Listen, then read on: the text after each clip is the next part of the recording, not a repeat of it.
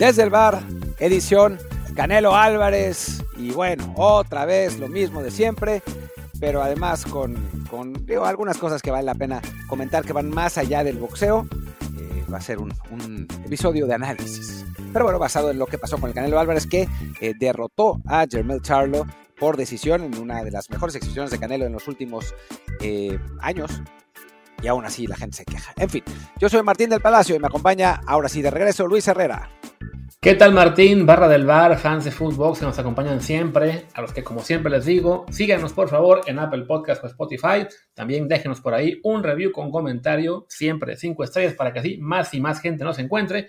Como hicieron, por ejemplo, Francisco Flower Powers, que respondiendo al episodio sobre Tigres y si es de los mejores de la historia, dice, buen episodio, sin, sin duda, Tigres por palmarés es el mejor equipo de los últimos 12 años, pero creo que su fútbol no ha sido tan atractivo a toda la tribuna como fue el Toluca de Cardoso y eso les roba foco nacional. Por su parte, dice Juan Felipe, Medina, sería interesante clasificar a los equipos de la Liga MX en grandes e históricos al estilo Premier League durante las últimas 3-4 décadas para ver cómo ha cambiado el panorama futbolístico en México.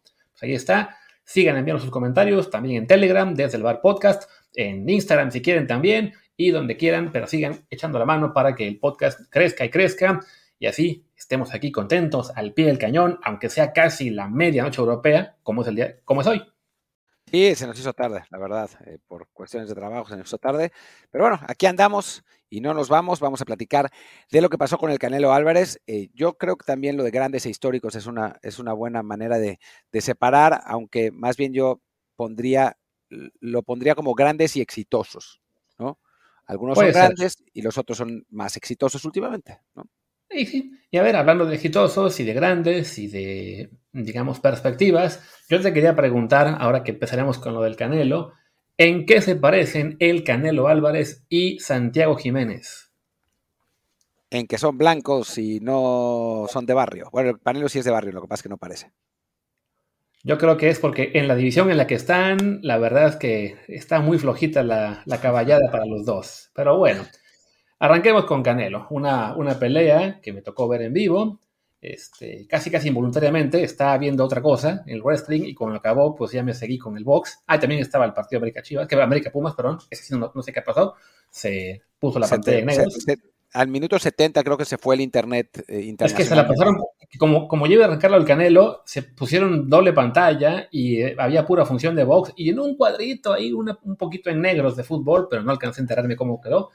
Pero bueno, una pelea, a ver que sí, para como Martín la vendió, pues sí, una exhibición dominante del Canelo.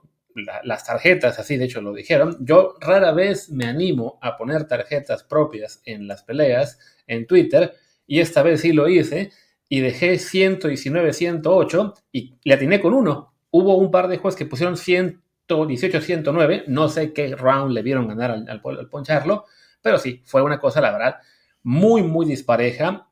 Se puede tomar, sí, como dice Martín, como una exhibición muy dominante.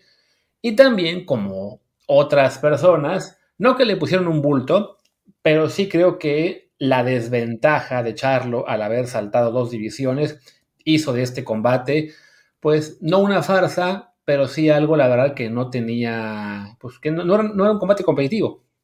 Pues yo, yo difiero un poco, o sea, a final de cuentas estás hablando de un campeón indiscutido, el de, los super welters o mediano ligeros, eh, como, como Jermel Charlo, un tipo que está considerado entre los mejores boxeadores del mundo. Y sí, es verdad que subió dos, dos, divisiones, a Canelo le ha tocado también subir divisiones y a veces, digo, en general ha ganado, ¿no? Con Bivol no pero, pero en general ha ganado. Es una desventaja, pero también creo que es como cuando tú como, como en un equipo de fútbol te enfrentas a un rival que sabes que es inferior, tienes que aprovechar y bueno, dominarlo y ganarle bien, ¿no? Y creo que eso es lo que hizo Canelo, a final de cuentas, ¿no? O sea, dicen, es que ¿por qué no noqueó? Bueno, pues porque no es fácil noquear a Charlo. Nadie ha noqueado a Charlo. O sea, la, la caída que tuvo eh, la, que, la, que tiró, la que lo tiró Canelo, creo que en el séptimo, es la segunda de su carrera. Y además, Charlo salió, ahora sí que para seguir utilizando símiles futboleros, a estacionar el autobús, ¿no? O sea, a, que no le dieran. Y entonces sí es complicado. Y aún así Canelo lo conectó bien eh, abajo, sobre todo, ¿no?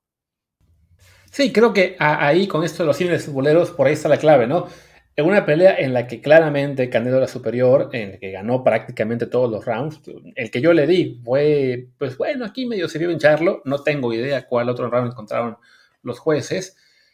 Y sí, también que Charlo definitivamente salió a, cuidarse, a que no lo noquearan, a que, pues así que a poder disfrutar en su vejez los, los muchos millones que va a cobrar por esta, por esta pelea y claro, que Canelo, sobre todo cuando ya tuvo la opción, o sea, cuando tira a, Charlo en el séptimo round y parece que por fin va a noquear, creo que también eso decepciona un poquito de, su actuación a, buena parte del público.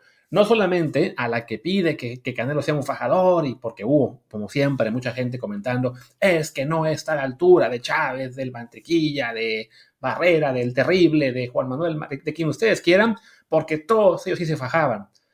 Ahorita hablamos al respecto un momento, pero sí creo que, bueno, en una pelea en la que eres tan superior, que tiras a tu rival en el séptimo y que de todos modos te vas a las tarjetas, pues sí, deja ese sabor de boca como cuando estás jugando, no sé, eres el Real Madrid contra el que te gusta, el Almería, y solamente ganas 1-0. Con la diferencia de que eh, si eres el Real Madrid contra el Almería, nadie te va a meter un golpe que puede dañar tu salud para siempre.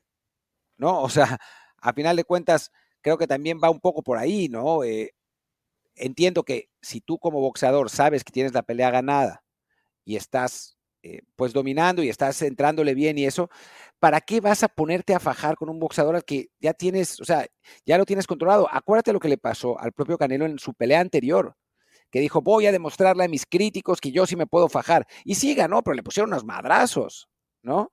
¿Para qué? Si tu estilo, o sea, eh, Mayweather, Floyd Mayweather, hizo una carrera brutal, ha sido uno de los mejores peleadores de la historia, en buena medida porque no lo tocaban.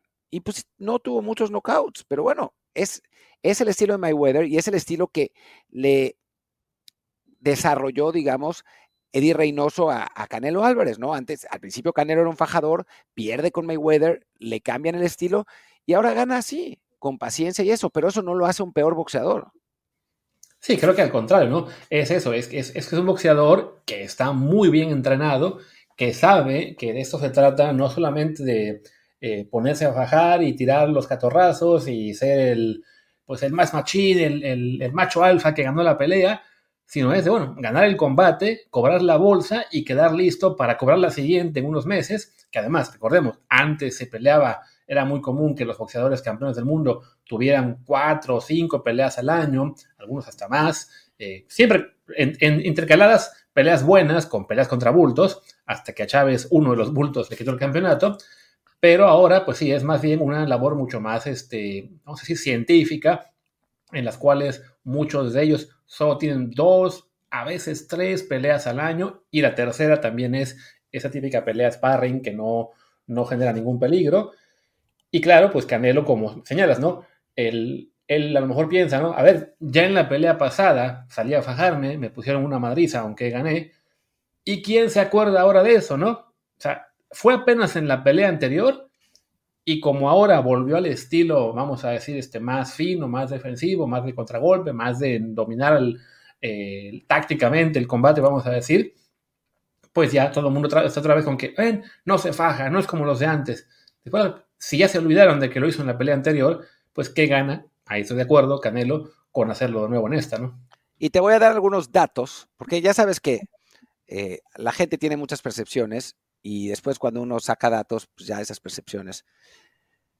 A ver, te voy a dar tres boxeadores distintos. Uno tiene 67 triunfos y 44 knockouts. Otro tiene 60 triunfos y 39 knockouts y otro tiene 52 triunfos y 36 knockouts. Uno de ellos es Barrera, el otro de ellos es Canelo y el otro de ellos es Eric Morales, el terrible. ¿Puedes decirme con certeza cuál es cuál? Creo que el Canelo es el medio, ¿no? Canelo es el en medio, sí, es el que tiene menos knockouts, pero la diferencia es mínima. O sea, la gente dice como si Barrera y, y el terrible siempre noquearan, ¿no? Cuando en realidad, pues el porcentaje de knockouts es muy parecido. Déjame buscar a Juan Manuel Márquez, que es el que me faltó de esa, eh, de ese tercio de boxeadores que, estuvieron más o menos en la, al mismo tiempo. 56 triunfos y 40 knockouts. Ese es el más, este fue el más noqueador, eh, Juan Manuel Márquez. También le pusieron sus buenos madrazos, ¿no? Pero, pero la diferencia entre Terrible Morales, Barrera y Canelo, pues no es muy grande. Es esencialmente la misma. Y eso que estamos hablando también de una época, como bien decías, que intercalaban peleas de verdad con peleas con bultos, ¿no? Sí, quizá con Canelo es también un poco ya la perspectiva, eh, porque si tomamos una muestra de las últimas 10 peleas, el porcentaje de knockout será muchísimo menor. De hecho, ya es la tercera consecutiva que gana por decisión. La anterior la había perdido con Bivol también por decisión.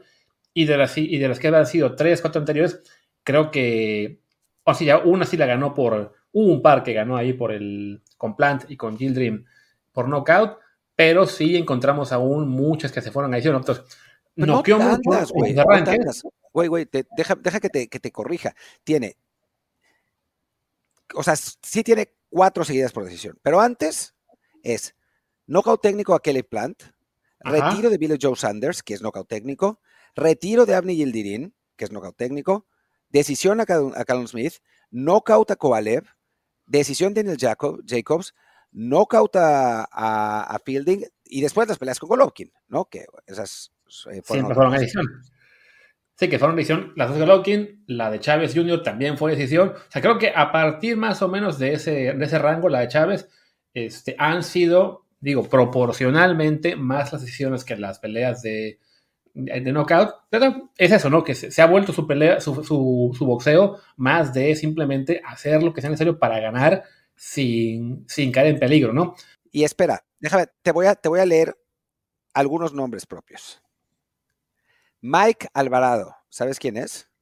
No tengo la más remota idea. Sergi Fechenko. Tampoco. Licar Ramos. A ese creo que lo conocí en un momento hace poco. Juan Díaz, ese güey puede ser cualquiera. cualquiera. Eh, eh, Joel, Casabayor sí es un, peleador más serio. Rocky Juárez. Sí, también eso puede ser un DJ de aquí cerca. Jim Rex Yaka. Ya estás inventándote como el. no, y espérate con el que sigue. Terzak Yandang. Madre de Dios. Todos esos son rivales de, de Juan Manuel Márquez. Ah, de los que obviamente no nos acordamos. Nos acordamos de que peleó contra Paquiao, de que peleó contra Barrera. O sea, obviamente, pues muchos de estos también eran bultos. Y a los que, pues sí, no quedaba, ¿no? Pero, digo. Sí, no, digo, o sea, a fin de cuentas creo que. Y, y, se ve eso cuando consultas cualquier publicación especializada, prácticamente cualquier este, portal o medio importante estadounidense, europeo que al Canelo lo tratan de una manera muy diferente a, lo que, a cómo lo trata el medio mexicano, el público mexicano, y es por eso, ¿no? Porque aquí estamos más eh, enfocados en, la, en esa imagen del mexicano fajador, que, pues es, de la, es, de la, imagen de la cual está enamorado el público mexicano, aunque, y quizá habrá quien me mate por decir esto, digo, no es comparable porque son de pelos diferentes, al final Canelo acabó subiendo muchísimo, o sea, es un supermediano que incluso intentó ser este, ligero pesado, que eso ya, eso no lo hicieron ninguno de los, de los grandes mexicanos de antes, que se quedaban básicamente en super ligero, welter como máximo. Pero creo que, bueno, poniéndolos en, el, mismo peso en algún punto de sus carreras, quizá Canelo le hubiera podido ganar a varios de los ídolos de otras épocas, ¿no? Es muy posible, eh, siendo pues más técnico y, un boxeador más pulido, ¿no? O sea, eh, probablemente los, los Barrera, los Morales, los, los Márquez, tomando en cuenta las diferencias en peso, ¿no? Obviamente, eh, no lo hubieran podido llegar eh, a, Canelo. Estamos hablando si estuvieran en el mismo peso, para que no nos empiecen a reclamar, ¿no? Em, porque, bueno, finalmente Canelo es un boxeador más completo y también puede ser, o sea, ha habido momentos en la historia del boxeo donde ha habido grandísimos peleadores en la misma categoría, o sea, recordemos cuando Durán, Hearns, Leonard y Hagler eh, peleaban y se mataban entre ellos en una de las grandes rivalidades de cuatro boxeadores en la historia. Bueno, a Canelo pues también le ha tocado una, una época en la que no ha habido grandísimas estrellas en, su categoría, ¿no? O sea, digo, Bivol salió un poco de la nada, Golovkin era una de ellas, eh, pero bueno, ya lo agarró en la, en la parte descendente de su carrera. Mayweather eh, también lo agarró en la parte descendente de su carrera, pero porque Mayweather se cansó de no tener rivales, o sea, le pasó lo mismo que al Canelo ahora más o menos, pero con un dominio aún mayor. O sea, también ha pasado eso, ¿no? No, no ha tenido una gran rivalidad Canelo Álvarez porque no ha habido boxeador con quién. Sí, que ahí a eso, ese último punto quería ir, antes de que ya cerremos la parte de Canelo, que sí, es cierto que él está ahora mismo como el gran dominador en una división, la del supermedianos, que además no es la habitual de los boxeadores mexicanos, pero cuando ves que en este caso la pelea fue contra un Germel Charlo, que es el campeón absoluto de dos divisiones abajo, y que evidentemente por las características de, ese salto que tenía que dar iba a ser muy complicado que fuera competitivo. Tú mencionabas hace un rato que, bueno, también Canelo en su día tuvo que subir de divisiones, pero creo que era, en su momento lo hizo también cuando estaba él en proceso de subir de peso, ¿no? Si acaso la de b sí fue donde se, emocionó y subió un peso en el cual él ya no da. En este caso hablamos de una pelea con Charlo en el cual ambos tienen ya la misma edad, 33 años, ya están básicamente en el peso en el que, les corresponde. Y sí, eh, me pregunto, bueno, realmente no se le podía encontrar a nadie más a, a Canelo. Estoy viendo la lista de BoxRec de peleadores en supermediano y digo, Benavides sigue, sigue esperando una oportunidad, lo ponen como el número 2, a Charlo como el número 3, me imagino simplemente por haber peleado aquí. A Jaime Munguía tampoco lo han centrado. Pero, es, ese Charlo o es el otro Charlo.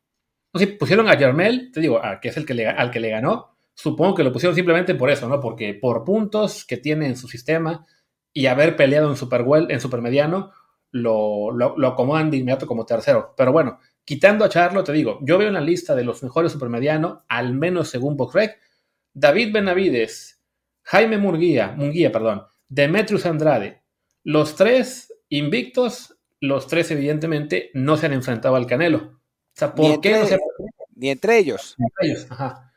El, primero de la lista contra el cual sí se enfrentó fue John Ryder, que es el que le acababa de ganar hace poco. Y, y, debajo están Christian Menville, un francés, después un ucraniano y, y luego Caleb Plant. Digo, ok, vale que no hay muchos, pero yo veo por lo menos tres invictos en la misma división. Uno piensa, bueno, y, también te pones a pensar, ok, ¿a quién se ha enfrentado? A Charlo, que subió dos divisiones, a Vivol, que fue Canelo el que tuvo que subir, a Golovkin, que la verdad ya lo agarró un poco viejo en las últimas en las peleas, ¿no? Como que sí, creo que esa es la parte que más se le reclama, ¿no?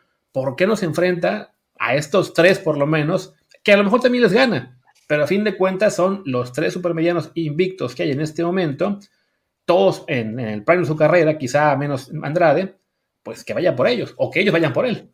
Sí, aunque también hay que decir que lo que estaba haciendo el Canelo era unificando el peso supermedio, ¿no? O sea, le ganó a los campeones que había, que eran, que era campeón Callum Smith, era campeón eh, Billy Joe Sanders y era campeón Caleb Plant, ¿no? Que fueran unos campeones medio de Petatiux, pues también, ¿no? O sea, eso hay que decirlo. Pero, pero bueno, le, le ganó a esos, a esos boxeadores porque estaba unificando. Yo creo que sí va a ser clave la próxima pelea que tenga Canelo, ¿no? Le preguntaron después del, combate, ¿contra quién te querrías enfrentar? Y dijo, el que sea. Pues va, que sea el que sea. Ahora sí, ¿no? O sea, creo que la, la pelea que él quisiera seguramente es otra vez contra Bivol, aunque creo que la va a volver a perder pero la que estaría bueno ver sería contra Benavides. Estaba diciendo Edgar Valero que él pensaba que Munguía le podía ganar a Canelo. Yo no estoy seguro, pero bueno, también, ¿no? O sea, creo que es momento de que Canelo se enfrente a uno de estos, ¿no? Porque además si se enfrenta a uno de ellos y le gana, ya todo el mundo se va a callar. Bueno, no, van a seguir jodiendo, pero, pero deep down, en el fondo, se van a tener que callar, ¿no? Porque ahora lo están usando esto como pretexto. Sí, y a fin de cuentas, pues son los que hay, ¿no? Sea que también ellos hayan eh, ganado muchas peleas simplemente por enfrentarse a, una división relativamente floja, pero bueno, si hoy Benavides es el nombre que, digamos, surge naturalmente, tanto en la entrevista que le hicieron, como en este, eh, de los expertos, como de la gente en Twitter que no sabe mucho, pero bueno, se pone, hace como yo y agarra el ranking de BoxRec y ve que hay un tipo invicto en esa categoría con 26 años, o sea, la, pelea parece que es, pues, yo creo, la ideal, ¿no?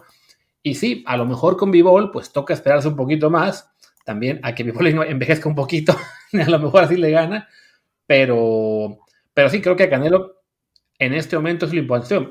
Eh, Benavides viene de ganarle a Cale Plant, entonces es un, por lo menos ahí es un rival interesante, eh, ¿cómo se dice?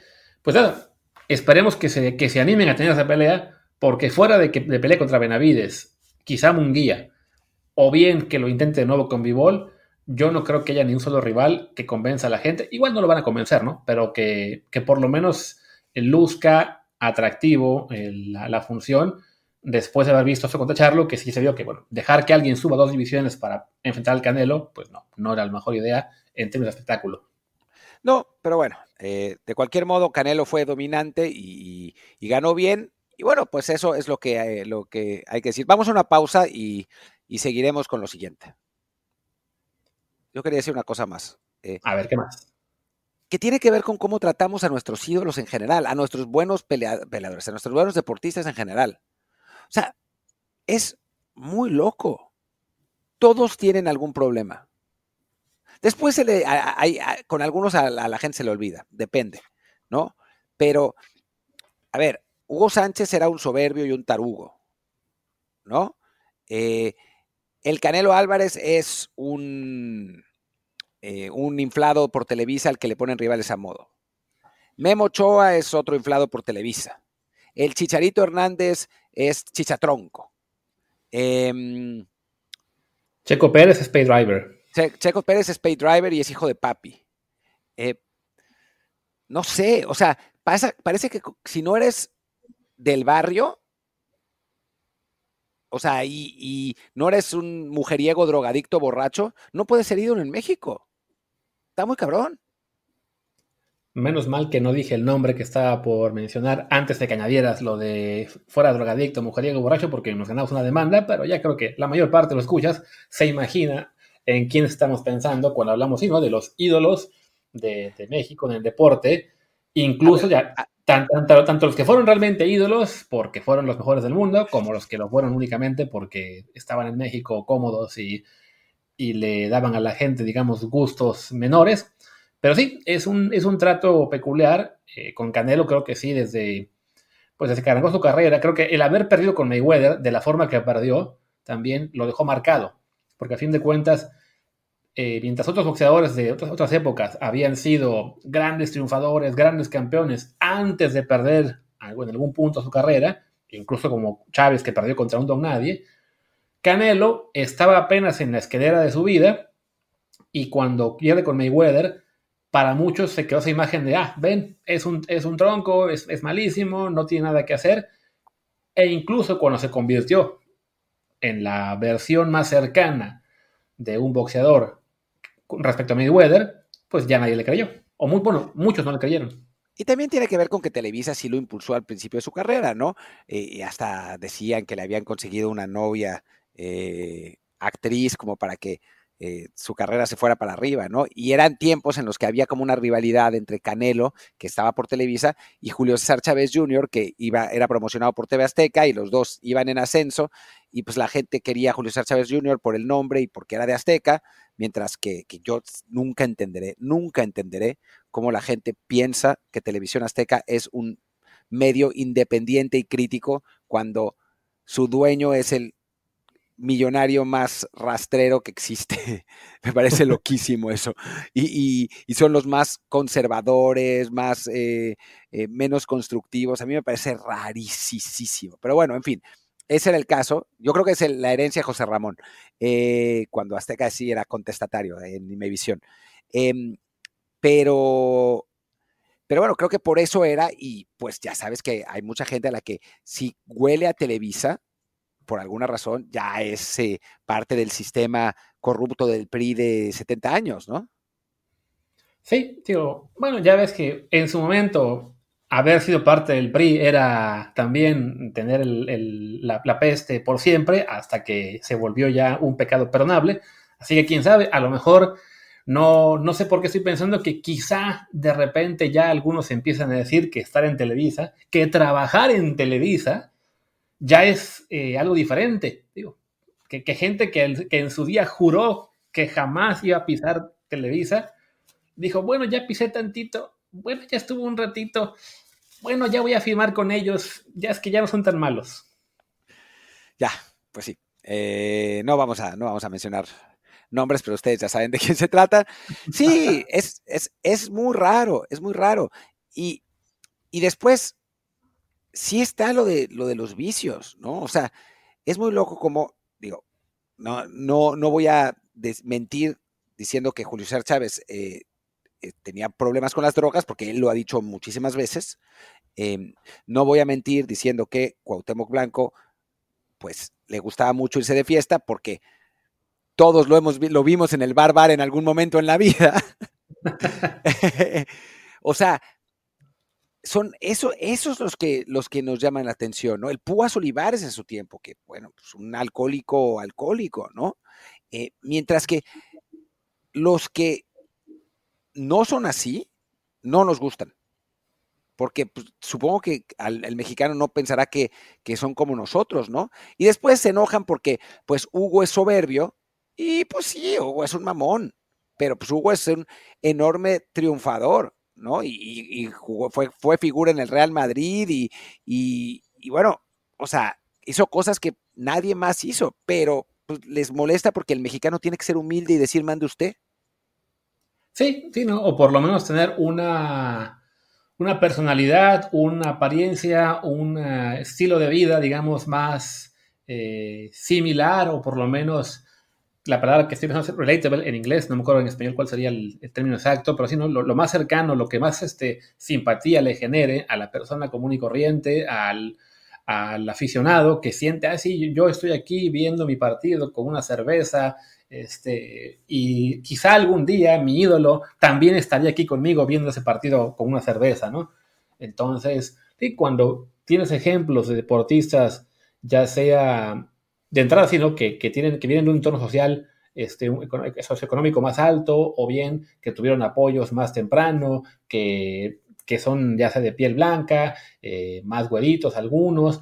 Sí, hay una tendencia a, una resistencia contra ellos, ¿no? Lo vemos en el boxeo, lo vemos en el fútbol, lo vemos de repente también en, el automovilismo. Ahí, de ya, para llegar en esos, a, un nivel alto, pues sí, siempre ha sido gente que viene de de entorno económico muy, muy elevado. Y desafortunadamente también, como, como somos un, un país tan poco acostumbrado al éxito, pues como que nos, nos brinca, ¿no? Nos, nos corta ahí el circuito algo, el, el, que, veamos a, un boxeador tan dominante que lo consideren el libra por libra el mejor del mundo y decimos, no, no, aquí hay algo raro, nos, nos, están, nos están mintiendo, lo están inflando.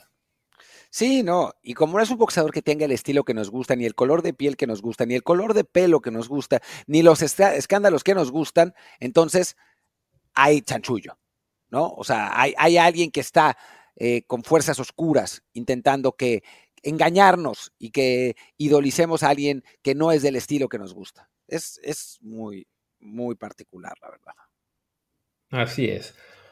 Ahora sí diría que, bueno, ya. Hablemos de fútbol un poco hablemos un poquito de fútbol. No va a ser de mucho. Yo creo que no, hagamos un repaso completo, hombre por hombre, de lo que pasó esta fin de semana en Europa. De entrada, porque muchos no jugaron. Eh, hay algunos problemas. Eh, el, Chucky Lozano, me parece que lo dejaron en la, banca todo el partido porque tienen el PSV Champions este martes. También Jorge Sánchez, que se lastimó en el calentamiento del juego contra el Benfica. ¿Quién más no jugó tampoco? Eh, me faltan algunos que no jugaron. Guardado que sigue lesionado.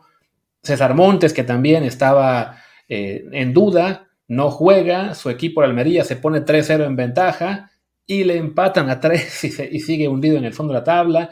Jordan Carrillo también, que sigue ahí castigado por alguna razón en la banca del Sporting de Gijón, que es el único jugador aparentemente que sin tener ninguna lesión no ha visto minutos. Pero vaya, no, no fue un fin de semana muy alentador. No, la verdad es que no. Salvo la nuestra dosis de Santi Jiménez del día, ¿no? que esa, esa siempre es alentadora. Otra vez anotó en un partido en el que parecía que se iba a ir en blanco contra el Go Ahead Eagles.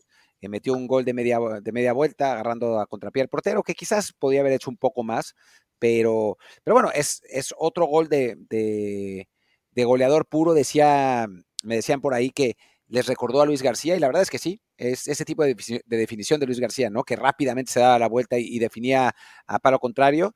Y la verdad es que digo, lo de Santiago es, cada vez mejor, siguen sonando esos rumores absurdos de que el Real Madrid está interesado, em, pero la realidad es que sí está en este momento su cartel subiendo un montón y pues no va a acabar en un equipo como Real Madrid, pero cada vez va siendo más importante el nombre de los equipos que están relacionados con él, ¿no? Sí, ya hablamos la semana pasada de cómo, bueno, el salto de la divise a un equipo más grande no, no siempre funciona muy bien. Varias personas estaban recordando la semana pasada igual que el último goleador que salió de, de Holanda para hacer figura del fútbol europeo fue Luis Suárez, hace ya como 15 años. Después, pues la verdad es que el nivel de la liga holandesa ha bajado, sobre todo el nivel de las defensivas y porteros, que sí está cada vez más para llorar. Pero bueno, de todos modos, estar en un arranque en el que llevas 7 partidos, 10 goles, líder de goleo de la, de la, liga, apenas uno fue de penal, además, que has tenido también este, asistencias, que has tenido eh, goles en jugada, en, eh, las cuales eh, digamos que son de primera intención o de, o de, combinarse con compañeros.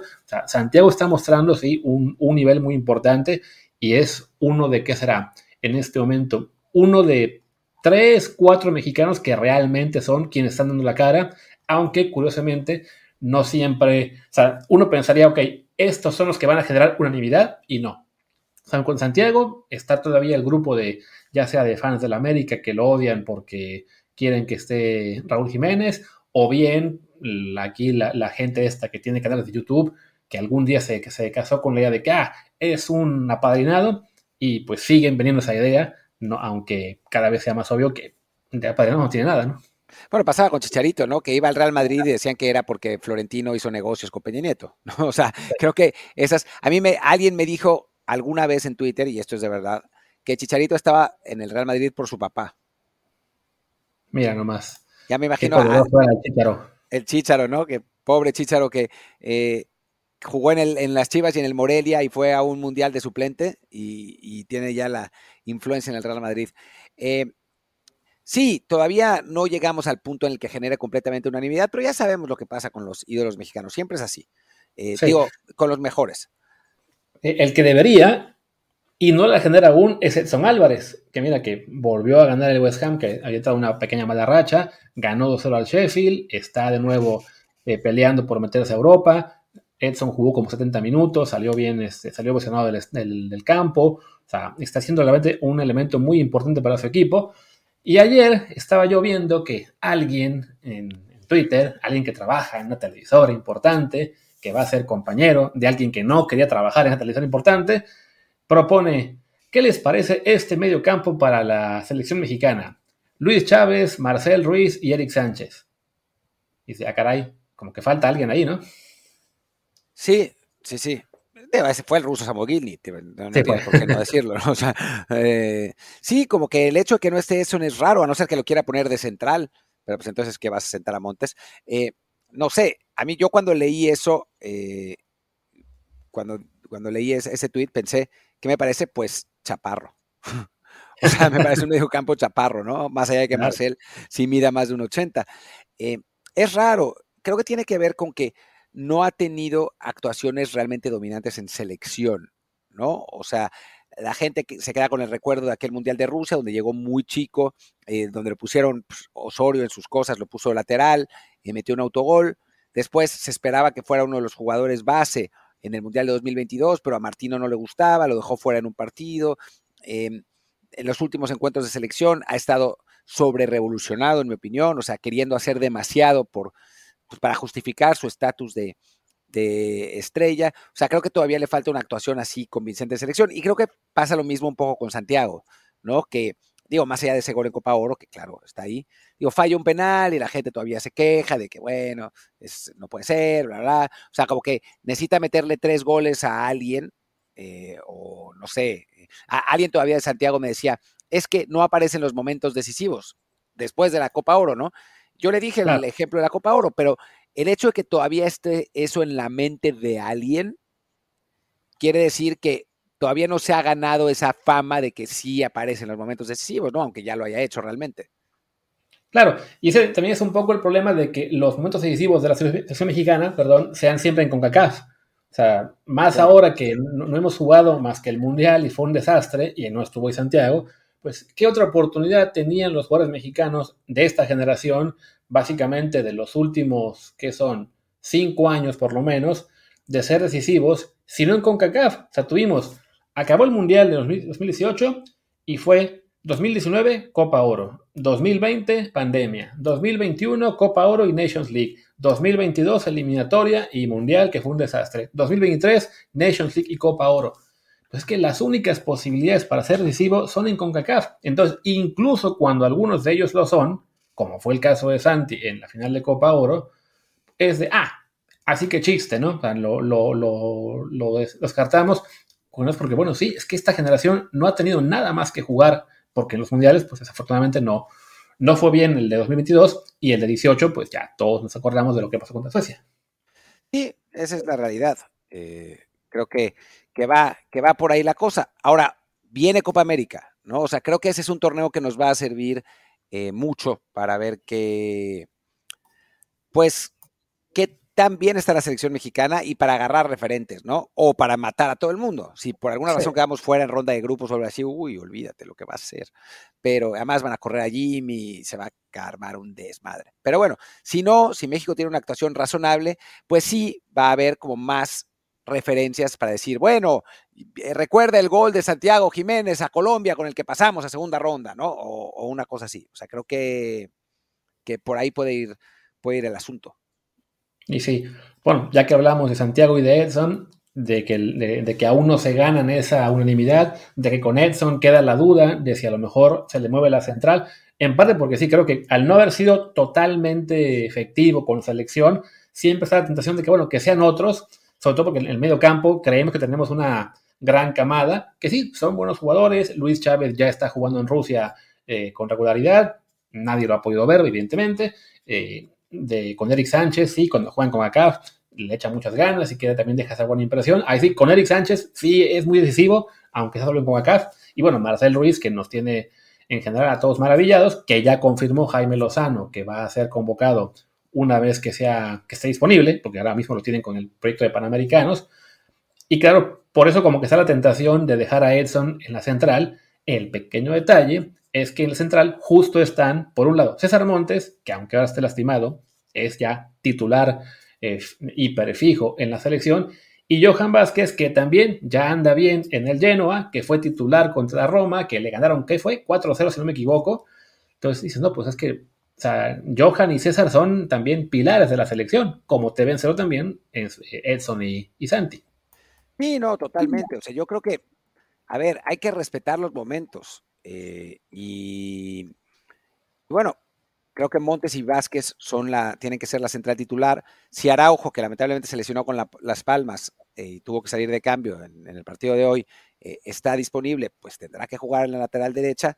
Gallardo, pues no queda de otra y jugará en la lateral izquierda por los siglos de los siglos hasta que se canse. Edson Álvarez tiene que jugar en medio campo, punto, chin, sin, aunque no le guste a algunos. Eh, después, el. Después. El que nos. ¿Cómo? Ah, bueno, el que nos. Sí, creo que ya no quedan más. Son los, centrales, eh, Edson, quizá Julián, que también sí ya está tomando regularidad. O sea, esos cuatro más Santi, 5, son los que sí están siendo en Europa muy ya muy fijos. Chávez en Rusia, aunque te digo, no, no, tenemos la referencia porque no tenemos forma de ver los partidos, no, no, hay un seguimiento serio de lo que pasa con el Dinamo de Moscú. Lo, que sabemos simplemente es que sí, que ya que Chávez está jugando y que su técnico en teoría está muy, muy contento con él. El Dinamo va sexto de la, de la liga rusa. Eh, pero bueno, no hay... pero, a ver, si está, está jugando en, digamos, en una liga que está al nivel o un poco mejor que la liga mexicana, su equipo va bien y el técnico está contento, bueno, pues es como para ponerlo, ¿no? O sea. Sí. Sí, y ahí pues ya quedará el detalle de pues quién será el compañero, que muchos, creo que incluyo, queremos que Marcel Ruiz tenga la oportunidad. Yo quisiera verlo ya en la fecha FIFA, no que lo desperdicien los panamericanos, que a nadie le importan, pero bueno, habrá que ser pacientes, ¿no? Eh, Chucky Lozano, bueno, ya también confirmó Jimmy que lo va a llamar a la siguiente fecha FIFA. Creo que con, con Chucky, pues sí, también otro más de los que son estos jugadores ahí sí, este, pues maltratados, ¿no? Que, con los que hay poca memoria de lo que hicieron bien y en cambio un juicio muy severo con, ya sea cuando lo hicieron mal o simplemente cuando fueron parte de un Napoli campeón arrasando en Italia, pero como no eran la figura, ah, pues entonces no, no es tan bueno, aunque creo que él también es otro de los pilares de este grupo todavía. Sí, yo creo que, yo creo que también. Eh, Santi Jiménez o Raúl, cualquiera de los dos, que bueno, si bien Raúl no ha metido gol en, Europa, sigue siendo titular y en la selección, pues ahora que vino, eh, anduvo muy bien. Y después del lado derecho, no, pues izquierda, porque Chucky puede jugar por derecha con selección. bueno, pero normalmente juega por izquierda. Sí, eh, a él se le puede acomodar donde haga falta, ya sea si, va, si juega por izquierda para darle chance a Julián Quiñones, que seguimos esperando que le den el pasaporte, como no es beisbolista, lo tienen esperando. Pero bueno, si está Quiñones, se puede mover a Chucky a la izquierda, o se puede quedar Chucky en la izquierda, y si no está, se le puede mover a la derecha y darle oportunidad, por ejemplo, a César Huerta, que es la sensación ahora mismo en la liga, aunque admito, eh, bien pueden estar aún por delante Antuna y no sé, alguno Tecatito si vuelve a jugar bien. Eso que iba a decir, Corona, o, o, Luis, Luis, digámoslo bajito, porque se nos ofende la gente. Ruso, avísenle al ruso que vamos a decir una cosa que no le va a gustar. Diego, el Diego de México. Diego Laines. el factor está por fin luciendo. También para que la gente se dé cuenta de lo difícil que es armarla en Europa. O sea, no es que sean unos troncos y ya, es que en Europa está, sobre todo cuando estás jugando en España, como fue el caso de Laines, en un equipo de Europa League y siempre, o en el Braga, que también era un equipo que estaba peleando arriba en Portugal, pues ganarte el puesto es muy complicado, ¿no? Sobresalir no es nada fácil. Pero de todos modos, el entrenamiento que estás teniendo, la práctica contra rivales más duros, pues vuelves a México y parece, parece que ya poco a poco se está eh, empezando a, pues sí, a despuntar, que ojalá. Sí, sí, sí, la verdad, eh, ojalá que, que tenga pues la, la, potencia, la calidad eh, para sobreponerse a sus, pues, sus deficiencias de estatura, ¿no? Ya sé que a la gente le enoja un poco que hablemos de eso a veces, pero, pero sí, obviamente necesita pues talento y potencia para poderse eh, imponer. En esa posición no es tan grave, pero pues sí, sí tiene un, papel, ¿no? Entonces, eh, pues ojalá que Laines esté bien, ojalá que a Quiñones le den el, los papeles, y entonces podemos hablar, yo creo que de un once competitivo, no top, ¿eh? O sea, no hay que enamorarnos de todo eso, pero competitivo sí. Sí, que además, con el tema de Laines, también para matizar, sí hay que reconocer que, bueno, quizá nos estamos emocionando porque lleva dos goles en semanas consecutivas, uno en el clásico ante el Monterrey, un golazo que le hizo al Mazatlán el, el fin de semana pasado. Bueno, es la primera vez que tiene dos goles en liga desde la temporada 2018-19. O sea, no metió nunca un gol con el Betis en la Liga Española, solo en la Europa y la Copa. Metió uno con el Braga, no metió la temporada pasada con Tigres tampoco. Entonces, es, digo ya, que por fin tenga dos semanas consecutivas anotando, sobre todo por la calidad del segundo gol en particular. Nos, nos emociona, pero sí, esperemos que sea solamente el comienzo del despegue, ¿no? No nada más un, pues, ¿no? un momento bueno que, que no tenga continuidad. Sí, sí, totalmente. Y después la, asistencia está, fue buena también, un muy buen centro. Realmente un muy, muy buen centro. Y parece que, jugó muy bien en general. Pues ojalá pueda ser ese, eh, ese jugador decisivo, eh, que, que, bueno, que lo fue en un momento en su carrera y esperábamos que lo fuera en Europa, no pasó, pero si lo es, eh, la realidad es que sí tiene un talento y, capacidades que no tienen otros jugadores en México, ¿no? Ese regate en corto, eh, ese, ese pique rápido, esa claridad eh, a veces para, pasar, esa, esa, esa, capacidad para definir. O sea, lo que pasa es que lo hace a cuentagotas y después desaparece, ¿no? Ahora, si lo mantiene, creo que podemos hablar de un jugador que yo lo vería mejor para jugar 20, 25 minutos cada partido con, de selección, pero marcando una diferencia importante. O sea, realmente siendo un, jugador que, que, te puede destrabar un partido de verdad. Sí, digamos que por lo pronto está. el, tema de los extremos de México está ganando algo de interés con la posible llegada de Quiñones, con el aparente resurgir de Laines, con el despegue de César Huerta, más Antuna, Alexis, Tecatito, Chucky, los que ya conocíamos. O sea, creo que, bueno, hasta ahora hemos hablado de, las partes positivas, de los, de los pues, ahora con los, los de selección mexicana en Europa, los que andan bien, los que pueden ser pilares. Ya para cerrar, creo que también tenemos que hablar del pilar que estamos temiendo empieza a temblar, empieza a ser un poco vulnerable, porque además ese pilar no tiene reemplazo, que es Ochoa. Sí, caray. Eh, y es que sí es cierto, digo, aquí se sabe que hemos defendido un montón a Ochoa, ¿no? Pero creo que lo hemos defendido siempre con los argumentos en la mano, ¿no? Y cuando no anda bien, también hay que decirlo con los argumentos en la mano. Y la realidad es que sí se le ve un paso más lento. O sea, sí parece estar más lento de reflejos. Y eso es para preocuparse de verdad. ¿eh?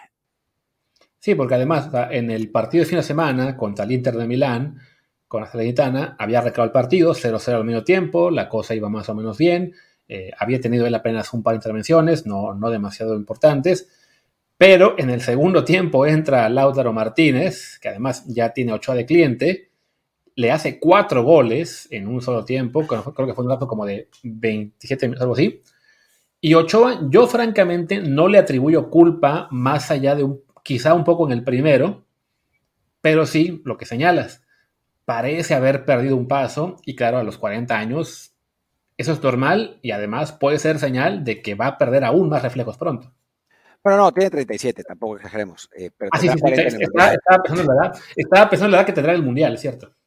Eh, sí, y es que la verdad es que los otros no dan, o sea, nuestros otros porteros, hijo, eh, ojalá que regrese Acevedo, que por lo menos es una versión un poco peor, pero parecida a Ochoa, pero digo, Malagón no es un mal portero, pero no, no tiene la estatura de un portero de, alto rendimiento, o sea, de, en fin, de, de calidad internacional, mide 1,79, y después es que es la nada, ¿no? Es, eh, ¿cómo se llama? El, el, de, el ex de Chivas, que, que a, ahora están llamando. Ah, Toño Rodríguez. A Toño Rodríguez, pues Toño Rodríguez. Em, quieren que llamen a Fernando Tapia de Querétaro por tener unos cuantos partidos buenos. Eh, ahora leía que alguien quiere llamar a, un tal Urtiaga. El de San eh, Luis. Sí, o sea, no, no, no, no hay. Esa es la realidad. Sí, que además este el San Luis estuvo el torneo pasado en el Tlaxcala de la segunda división, bueno, de la Liga Expansión, y ni siquiera era, creo yo, de los, ¿cómo se llama? Titulares habituales. O sea, jugó poco incluso ahí. Le tocó ahora estar en San Luis, donde está teniendo un buen arranque de temporada, y bueno, pues ya llamó la atención, pero sí, no, o sea, son, son nombres que no, no es serio aún considerarlos, ni a él, ni a Tapia, ni al que ustedes pongan, ¿no? O sea, es Malagón y Acevedo, que Acevedo, recordemos, está lesionado del hombro, ya está en recuperación, pero va a tardar mucho en volver. Y sí, la verdad es que la, caballada es flaquísima. o sea, en este punto, si, lo, de Ochoa es como dices, ¿no? Es más bien como que parece estar perdiendo un paso, que el problema es de, claro, que en un equipo como la Salernitana, el torneo pasado, cuando llegó en modo Dios, pues sí, brillaba muchísimo, tuvo muchas salvadas, ayudó a que, a que se Ahora, y creo que lo comentó alguien en el entorno del equipo, es que no es que esté jugando mal, simplemente ya no está en modo Dios, es un portero más, es un, digamos, es un portero regular que ya no tiene ese extra. Y claro, sin ese extra, en un equipo como el que está, se va a comer muchos goles muy seguido. Sí, totalmente. Eh, va a ser pues difícil para él, porque además tenía, eh, eran esos partidos donde realmente destacaba, ¿no? Jugaba contra el Inter y paraba todo y quedaba 0-0 el partido, ¿no? Con, con gran actuación de Ochoa, ídolo y salía en hombros. Ahora, si se vuelve un portero normal en esos juegos, pues van a, les van a caer de 2 a 4, ¿no? Claro, y la confianza que se pueda tener para mantener una selección, aunque insisto, no habrá mejores opciones, pues sí, no, no es este, mucha. Sobre todo por eso, porque sí, si esto, bien puede ser simplemente esto un, mal momento y ya, pero sí, cuando hablamos de un, jugador, de un portero veterano, la, pérdida de reflejos, eso no regresa, ¿no? y, y sí, más allá de que en este partido en particular, insisto, yo no le vea mucha culpa en los goles, pues sí, a lo mejor en otro momento no hubiera tenido ese ese, ese, medio segundo que le faltó para llegar al centro del primer gol, o mm, esa falla de comunicación con su compañero que dio pie al, segundo, aunque yo creo que fuera del compañero, no de Ochoa, y así, ¿no? Entonces sí, eh, el, el, hecho de que no haya nadie detrás de él que dé garantías, que tengamos que esperar a ver si Acevedo vuelve y vuelve bien, es, es el punto ahora más preocupante en un hipotético 11 de la selección. Totalmente. Y bueno, creo que con eso podemos cerrar el episodio, que al final se hizo largo, largo. Eh, Cerremos. bueno, pues ya está. Pues venga, yo soy Luis Herrera, mi Twitter es arroba luisrha. Yo soy Martín del Palacio, mi Twitter es arroba martindelp. El de el podcast es desde el Bar Pod y el Telegram desde el Bar Podcast. Muchas gracias y nos vemos, yo creo que pasado mañana, aunque quizá mañana. Venga, chao. Chao.